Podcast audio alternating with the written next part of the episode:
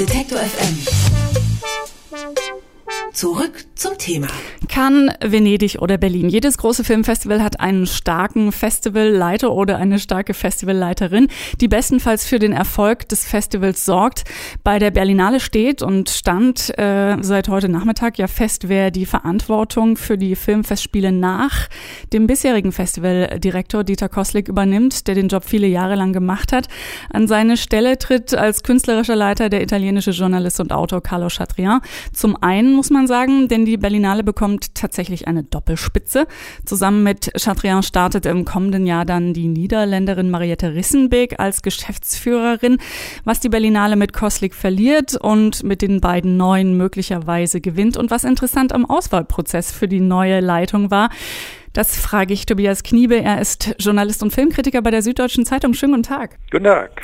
Herr Kniebe, ist die Entscheidung für diese Doppelspitze in dieser Konstellation und Kombination äh, denn Ihrer Ansicht nach eine gute für die Zukunft der Berlinale? Ich denke schon, dass es eine gute Entscheidung ist. Ähm, die ganz großen anderen Festivals, äh, die mit der Berlinale konkurrieren, also Venedig und Cannes, die haben seit Jahren eine Doppelspitze, wo die Aufgaben ein bisschen getrennt sind. Einer kümmert sich mehr um das Organisatorische, um die Gesamtleitung, der andere fokussiert sich ganz stark auf das Filmprogramm.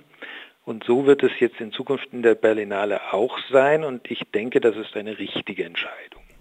Die Suche nach einer Nachfolge hat ja länger gedauert. Ähm, das ging seit Mitte 2017. Da gab es äh, über 40 Kandidatengespräche. Davon äh, kamen einige Menschen auch mehrmals und es gab so eine kleine Kommission. Wir haben es gerade schon so ein bisschen angedeutet, dass es äh, der Auswahlprozess interessant ablief. Inwiefern fanden Sie das denn besonders spannend, auf wen die Wahl jetzt gefallen ist? Naja, es ging ja schon mal damit los, dass fast 80 deutsche Regisseurinnen und Regisseure im November einen offenen Brief geschrieben haben und im Grunde ihre Sorge ausgedrückt haben, läuft es denn überhaupt richtig mit der Nachfolge von Dieter Kostlik? Ähm, könnte es da bitte ein transparentes Verfahren geben, dass da nichts schief geht? Und äh, das war schon mal sehr ungewöhnlich. Sowas hat es, glaube ich, noch nie bei einem größeren Festival gegeben und hat natürlich die entsprechende Aufmerksamkeit erregt. Dann war es so, dass die zuständige Staatsministerin Monika Grütters diesen Vorstoß im Grunde abgeblockt hat und gesagt hat, es gibt eine Findungskommission, aber da sind nur drei Leute drin, nämlich sie selber, der Chef, damalige Chef der Berliner Senatskanzlei, Björn Börning, und Mariette Rissenbeek, die es jetzt erstaunlicherweise selber geworden ist. Da fragt man sich natürlich schon, wie das vonstatten ging. Muss ja aber inhaltlich möglicherweise dann äh, keine schlimmen äh, Auswirkungen haben. Ich würde gerne mit Ihnen äh, einen Blick auf die künstlerische Seite werfen, auf Chatrian. Der ist ja im Gegensatz zum jetzigen Berlinale-Chef Dieter Koslik jünger, doch deutlich dynamischer, vielleicht auch ein bisschen weniger Sprücheklopfer, was man so den Eindruck hat. Selbst auch Filmkritiker, Autor von diversen filmhistorischen ähm, Büchern und Biografien. Braucht das Festival ein bisschen mehr Substanz in dieser Richtung? Ja, das ist richtig. Das haben wir Filmkritiker eigentlich durch die Bank auch immer gefordert. Also bei allen Verdiensten von Dieter Kostlik. Er hat ja die Berlinale sehr stark ausgebaut, zu einem sehr erfolgreichen Publikumsfestival gemacht, was äh, in Berlin eben die ganze Stadt bestimmt und darüber hinaus auch strahlt.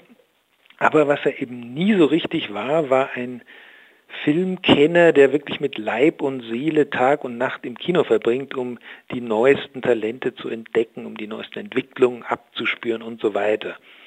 Und das bringt jetzt dieser Neuleiter natürlich definitiv mit. Er ist ein ausgewiesener Cinephiler, der auch schon bevor er die Leitung von Locarno übernommen hat, da immer die Retrospektive kuratiert hat, der sich wirklich bis ins Detail mit Filmkunst auskennt und da auch durchaus Entscheidungen getroffen hat, dem Publikum auch mal sperrige neue Filmemacher zuzumuten, die dann wiederum in Berlin und auch in Cannes größere Erfolge gefeiert haben. Also er ist ein jemand, der neue Dinge entdeckt und auch durchsetzen hilft. Und das ist für so ein Festival wie die Berlinale unheimlich wichtig. Es klang ja gerade jetzt auch nochmal bei Ihnen so ein bisschen durch, äh, diese Kritik an Dieter Koslik. Ähm, er habe die Berlinale vielleicht ein Stück weit zu sehr kommerzialisiert oder zu sehr auf Publikumswirkung ausgerichtet. Das geht ja nun erstmal äh, in diese Richtung. Das ist ja auch das, was Leute mittlerweile mit der Berlinale vielleicht verbinden und erwarten. Wird Chatrian das auch vermeiden können gleich zu Anfang?